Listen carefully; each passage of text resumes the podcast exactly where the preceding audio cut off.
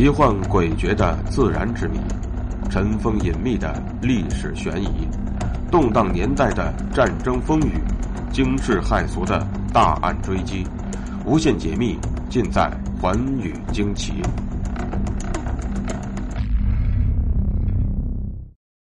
大家好，欢迎收听《寰宇惊奇》，我是东方。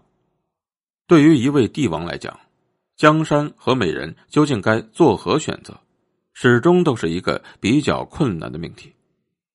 然而，从历史来看，似乎这一问题对那些帝王来说，并没有显得有多困难，他们都能够很明确的做出选择。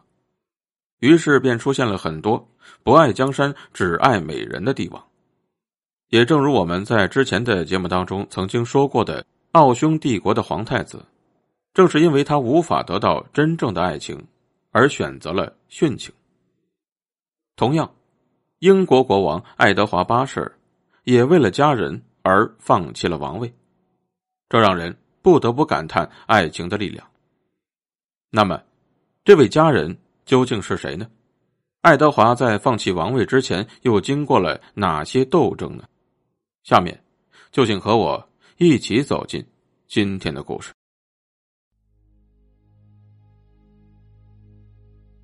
在电影中，经常会出现不爱江山只爱美人，让人心动而又浪漫的情节。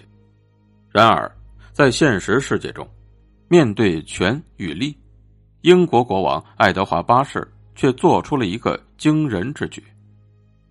一九三六年十二月十一日，爱德华八世自愿放弃王位，而与一个曾经两次离婚的平民妇女结婚，这实在是让人。惊叹不已。爱德华八世出生于公元一八九四年，他是乔治五世的长子，也是英国女王伊丽莎白二世的叔叔。一九一零年，爱德华十六岁时被封为威尔士亲王，然后去了牛津大学读书。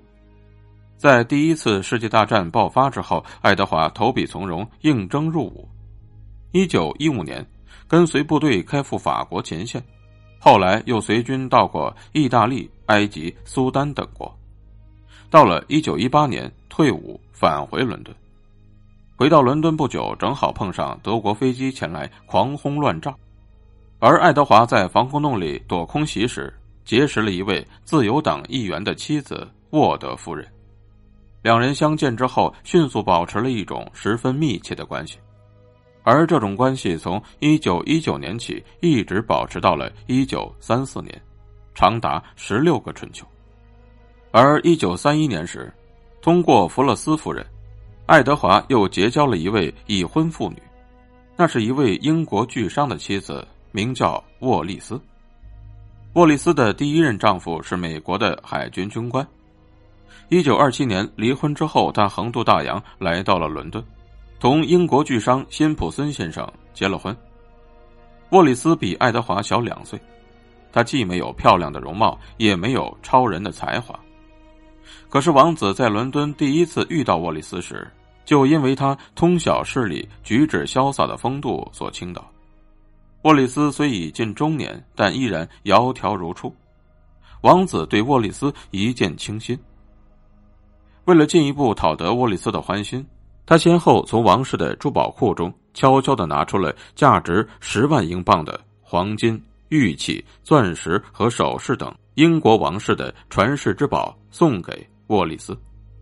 但王子还觉得不尽心意，于是又把一颗价值连城的祖母绿珠宝也弄了出来。但是父母、王室、内阁以及各自治政府上上下下都竭力反对王子的这一举动。而当时身患重病的乔治五世便曾满怀忧虑的对首相鲍德温说：“我死之后，这个孩子很快就会把自己给毁掉的。”一九三六年，英王乔治五世驾崩，王储按照王位继承法继承王位，封号为爱德华八世。年轻的国王文武兼资，精力过人，确实是君临天下的合适人选。英国人为自己国家能有这样的一位贤明的新国王而拍手称快。而爱德华八世登基不到一年，就在一九三六年十一月便提出了要和沃里斯结为秦晋之好，而英国王室、政府、议会两院大惊，因为这极其不符合王室遴选后妃的惯例。英国首相鲍德温代表政府、王室和议会便提出了，英国不可能接受一个美国人为王后。国王只能够在王位和沃里斯之间做出选择。如果一定要和沃里斯结婚，那就必须要辞去王位。爱德华八世经过几天考虑之后，终于做出了决断。他坚决的辞掉了王位，就是想要和沃里斯结婚。一九三六年十二月十日，刚刚继承了三百二十五天王位的爱德华八世向全国人民宣告退位。在他的退位讲话当中，有这样一句：“没有我所爱的那个女人的帮助和支持，我感到不可能承担我肩负的重任。”为了一个结过两次婚的美国妇人，爱德华抛弃了王位。一九三六年，乔治六世即位，封爱德华八世为温莎公爵。从此，世上少了一个国王，而温莎公爵和沃里斯却成为了人们心中。一个永恒的爱情神话，二人在婚后双宿双飞，恩爱无比。公爵被任命为英国驻法军事代表团成员，参与军事事务；而在法国败亡之后，公爵便携带夫人转往西班牙，后来被任命为大英帝国巴哈马总督，于一九四零年七月远渡重洋去赴任。到了一九七二年，温莎公爵无疾而终，老死全林。享年七十八岁，而沃利斯则在一九八六年四月二十四日在巴黎郊外逝世，享年九十岁。而在沃利斯去世之后，他们之间动人的爱情故事也暂告了一个段落。